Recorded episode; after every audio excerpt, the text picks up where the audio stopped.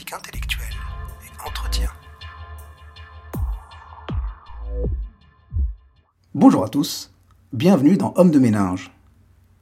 Aujourd'hui, on a décidé de parler de l'idéologie. De l'idéologie en tant que concept structurant de la pensée et de la perception de la réalité. En période de tension sociale, la confrontation des idées et des points de vue tourne assez vite au lancer d'anathème. Dans le monde prétendument cartésien dans lequel nous avons collectivement la prétention de vivre, chaque chapelle, pour asseoir son magistère moral, prétend être celle de la raison, du bon sens, de la réalité telle que nous la démontrent les chiffres et nous l'expliquent les lettres, de la réalité que seul percevrait l'homme sage et mesuré.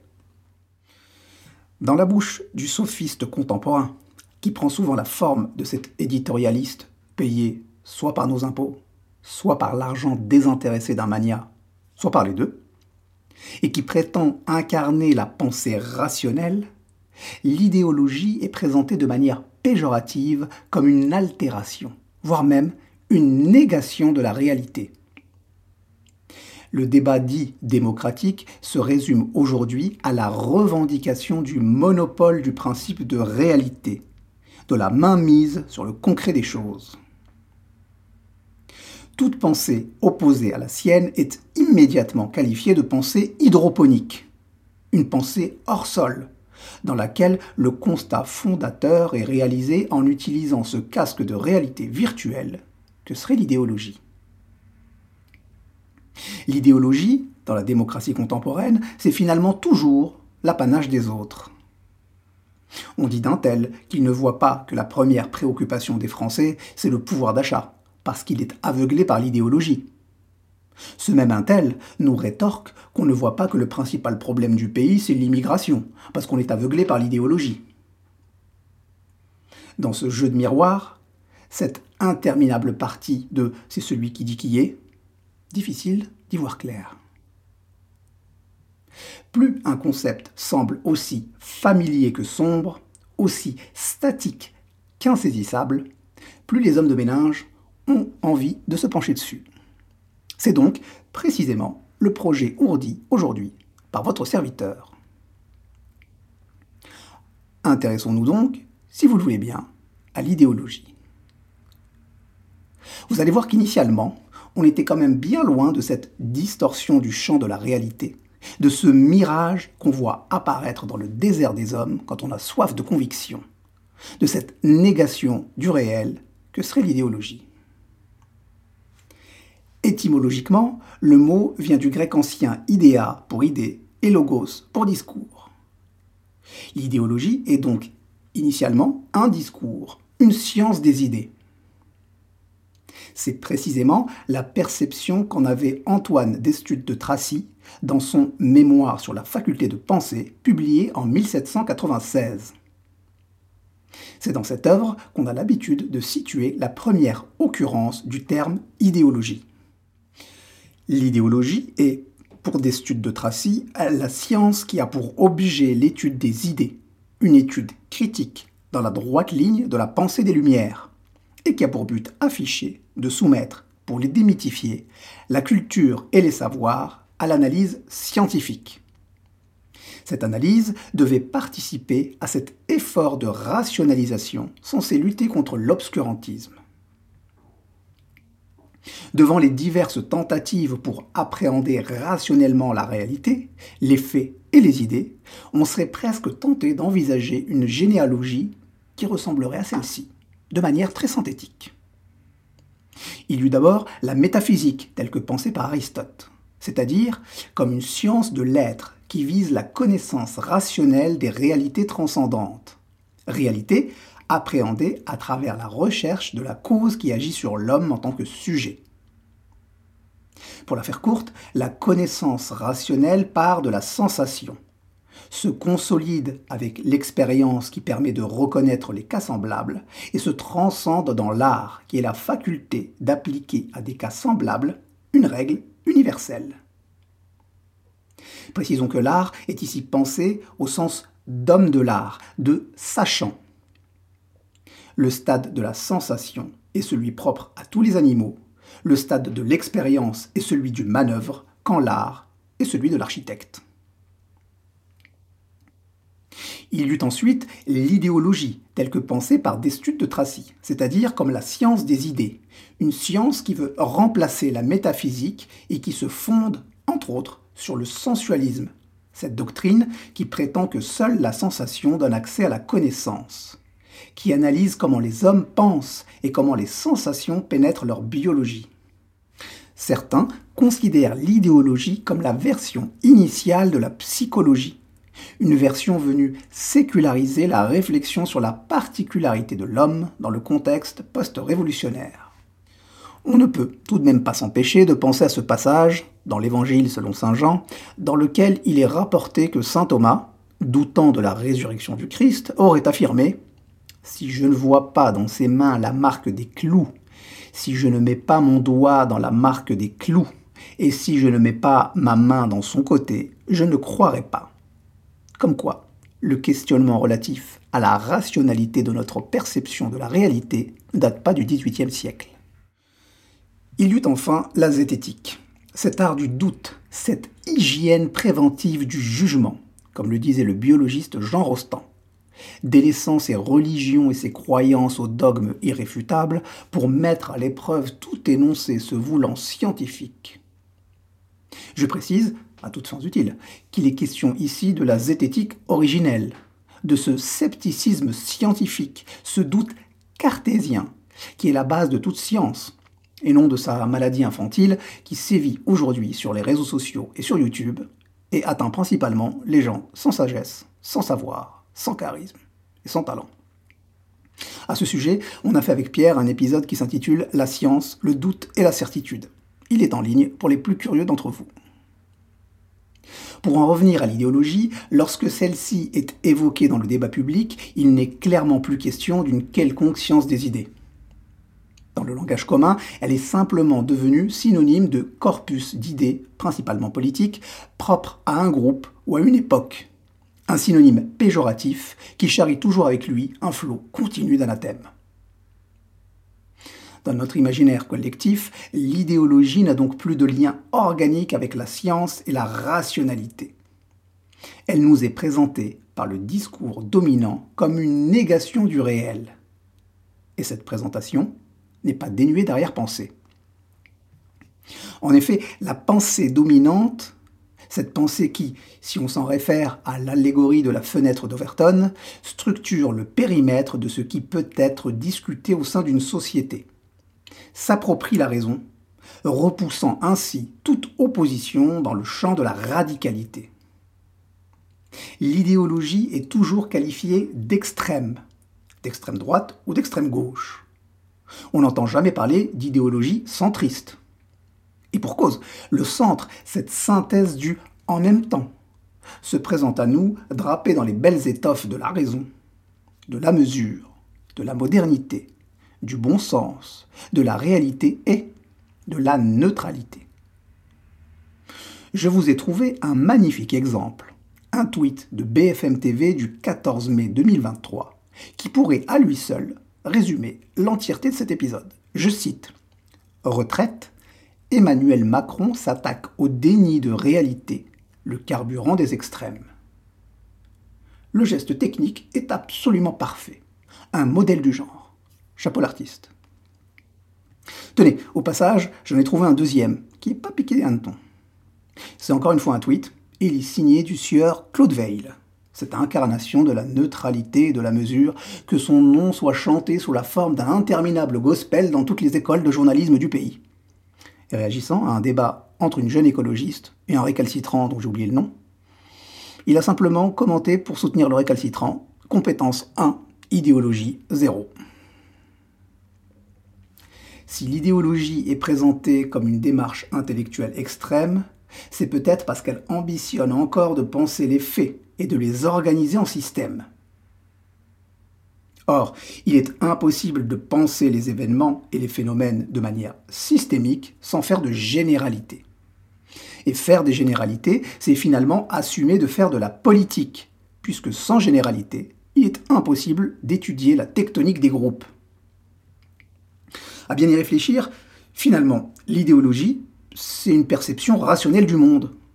Une perception dans laquelle la réalité est une création humaine qu'il est possible de modifier par la volonté.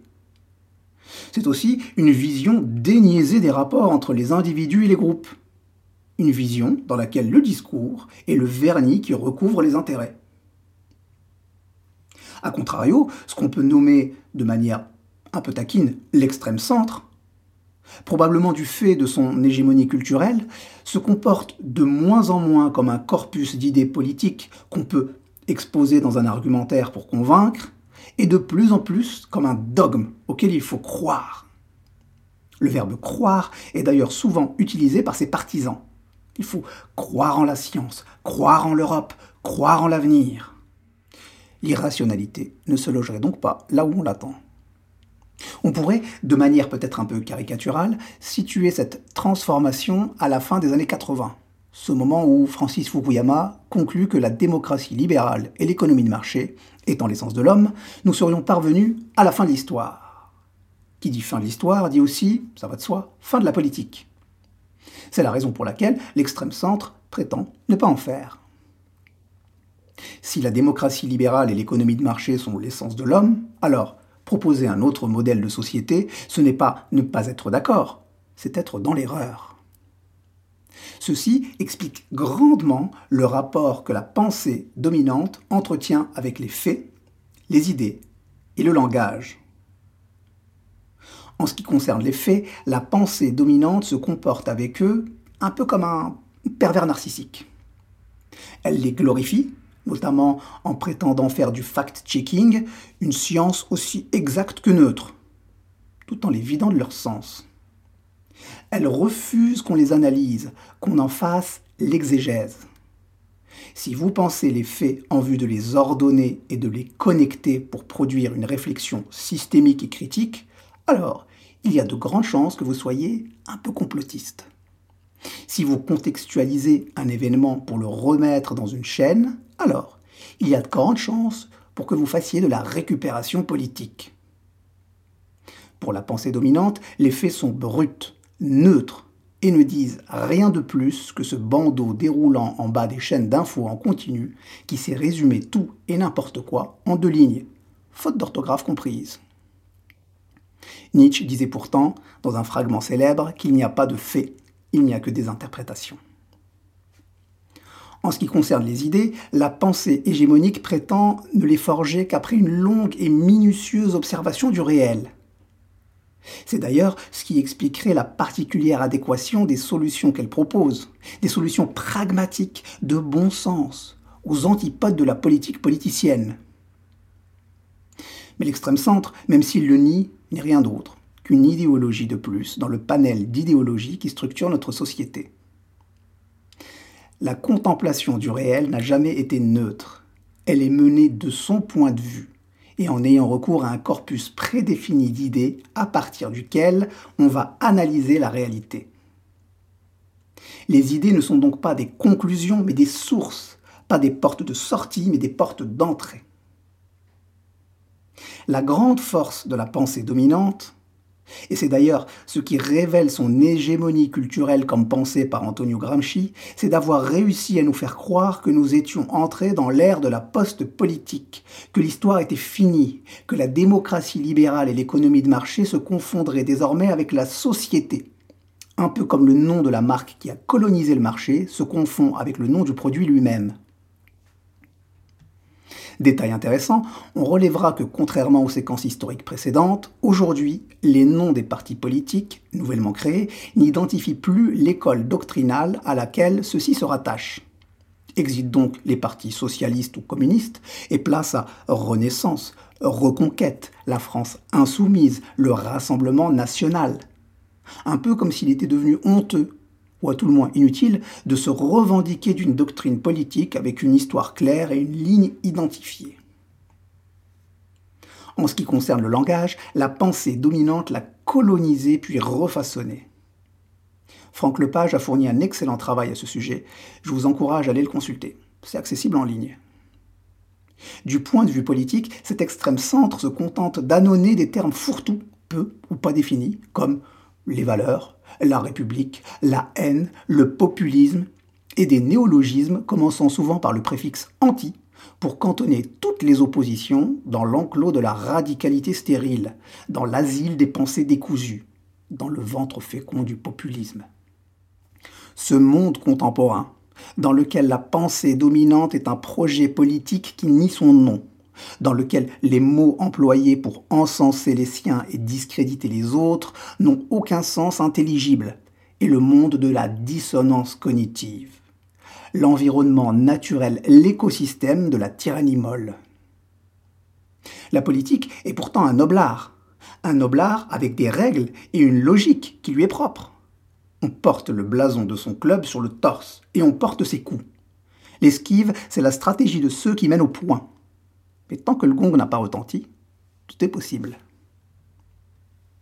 Ce noble art, c'est Marx et Engels qui en parlent le mieux dans leur œuvre, l'idéologie allemande. Je vous proposerai une très éclairante citation dans quelques instants.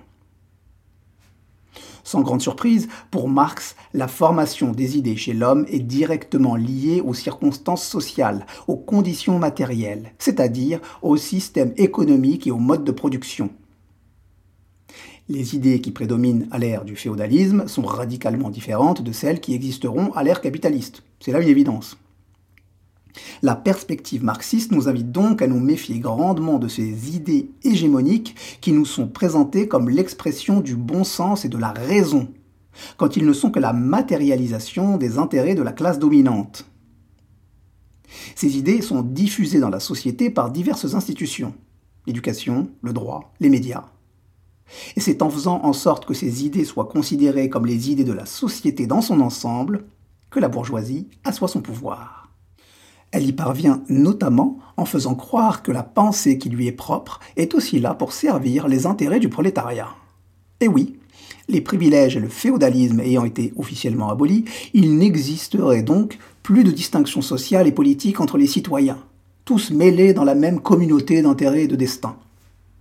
Du point de vue du prolétariat, c'est ce que Marx nomme la fausse conscience de classe.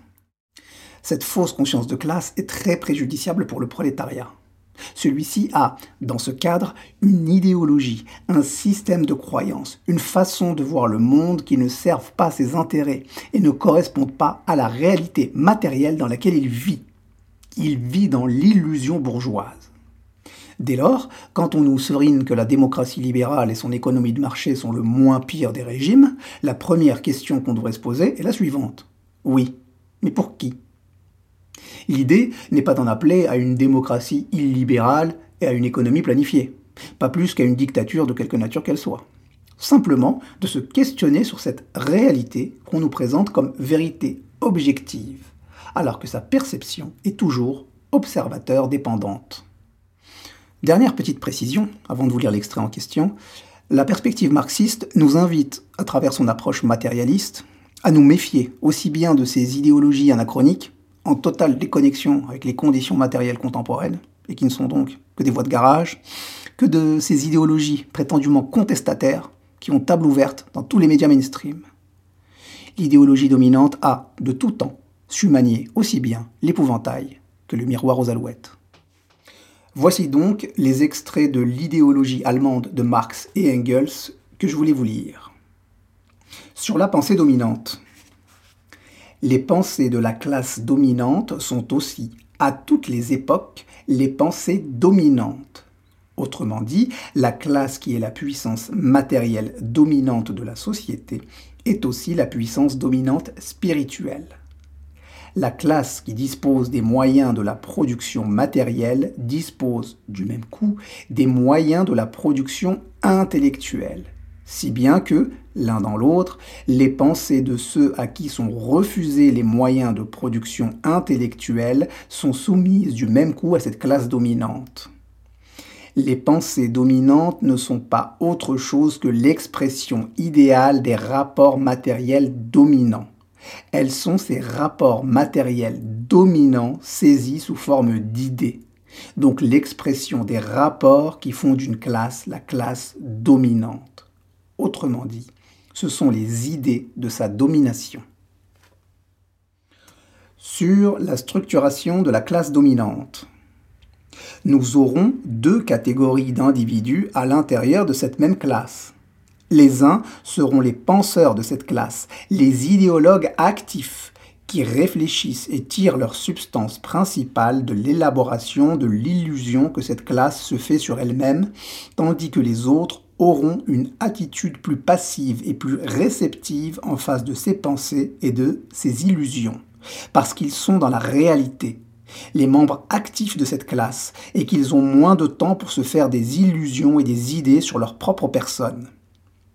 À l'intérieur de cette classe, cette scission peut même aboutir à une certaine opposition et à une certaine hostilité des deux parties en présence.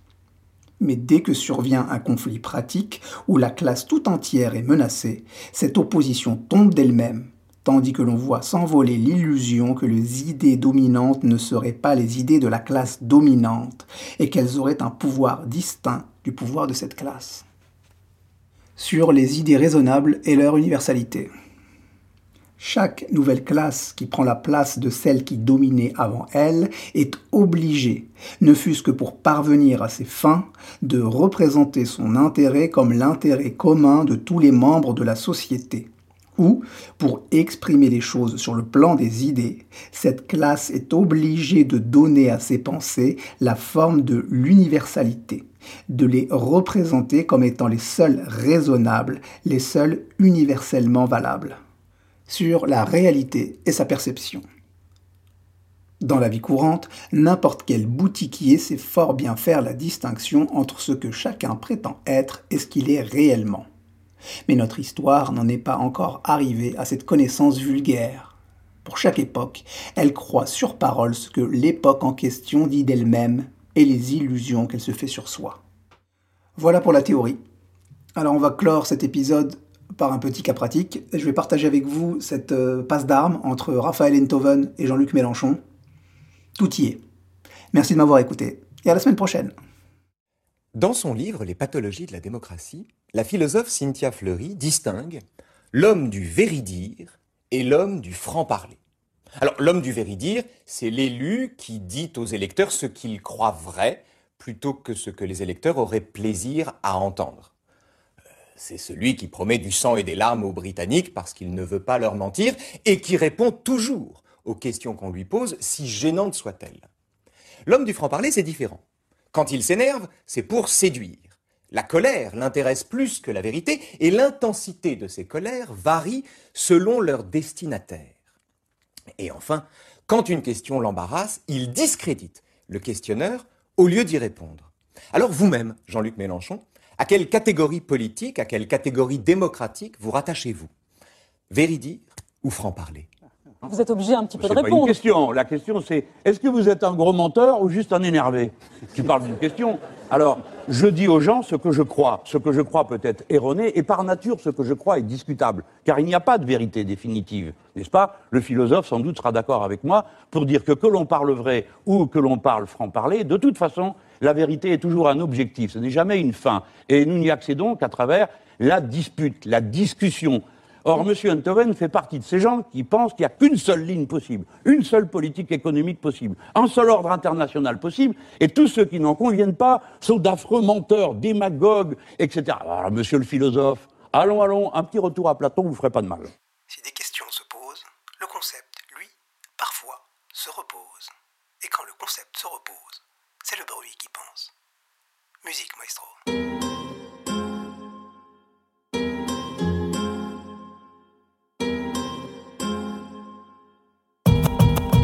Quel est donc ce noble art dont j'ai raté l'art de Je ne pèse guère, ni ne guerre, pour le pèse, prendre la hauteur comme Thomas Pesquet.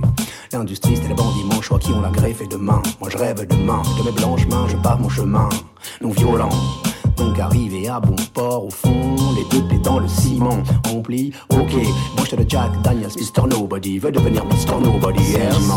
Mais que je sois pardonné, fidèle à ma ligne, je suis né pêcheur, je vends de l'épaisseur, prêche la bouche cousue dans le désert pour les jours meilleurs, me voilà ma sœur, triture les mots quand j'ai le songe baladeur, me voilà compteur, dès que la musique retentit dans le baladeur, des effluves, des pistes, des punchlines dans le barillet, ça sent la fin et l'herbe grasse comme dans la tribu de Sélassié.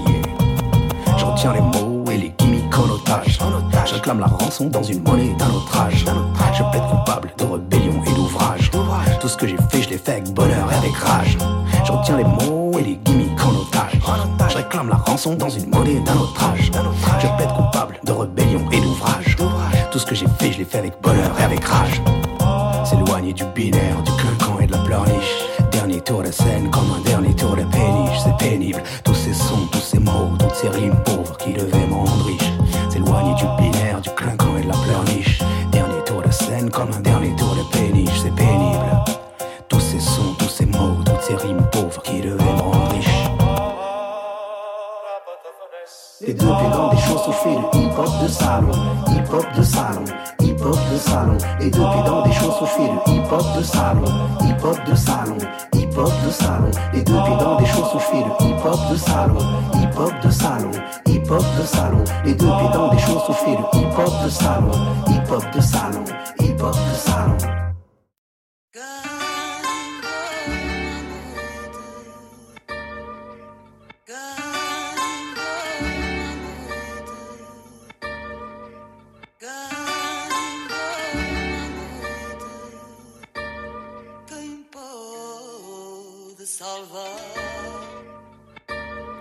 J'ai la dans les yeux et le soleil dans le cœur. J'ai les nuits productives et l'ennui producteur. C'est fait à la main avec les moyens du beurre. Si l'aventure c'est la bonne heure. Le soleil dans les cieux, les reflets de lune sur le bitume. Troquer mon kilo de plomb contre un kilo de plume. Si la mécanique se grippe, se dire ce n'est qu'un rhume. La seule reconnaissance qui vaille est celle qui sera posthume. Plus de 20 piges, j'essaie de rapper dans un aimant. Démon et le démon qui me dévore comme le feu dévore les amants. Les amants, perdition, guettent les cieux cléments. Comme les banques qui guettent le lac Léman.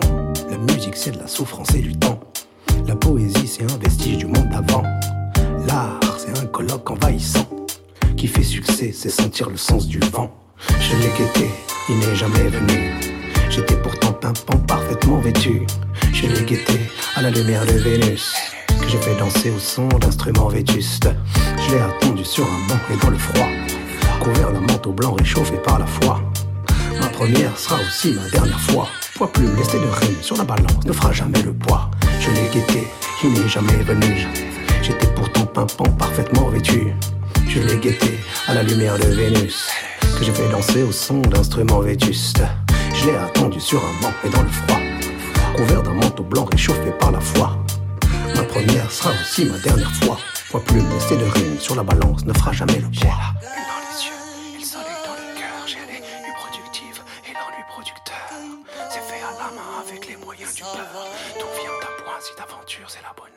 dans les cieux, les reflets de lune sur le bitume. Troquer mon kilo de plomb contre un kilo de plume. C'est la mécanique, ce crime, se tire, ce n'est qu'un rhume. La